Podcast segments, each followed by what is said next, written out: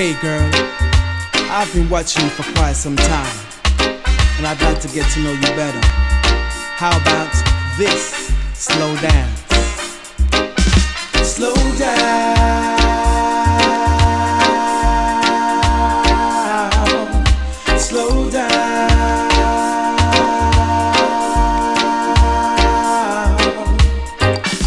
slow down your pace. It's too fast for me. Just look how long I've been waiting for this dance, and I'm not looking back. No, I never want to stop, but you're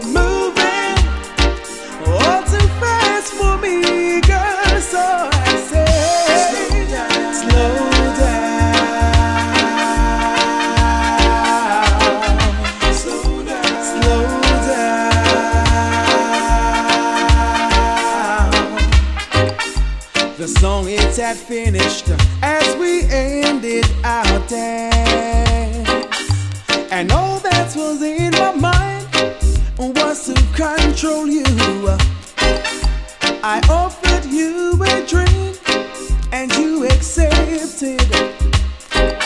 And I'm gonna make you mine, girl. Yes, if I control your dancing soul.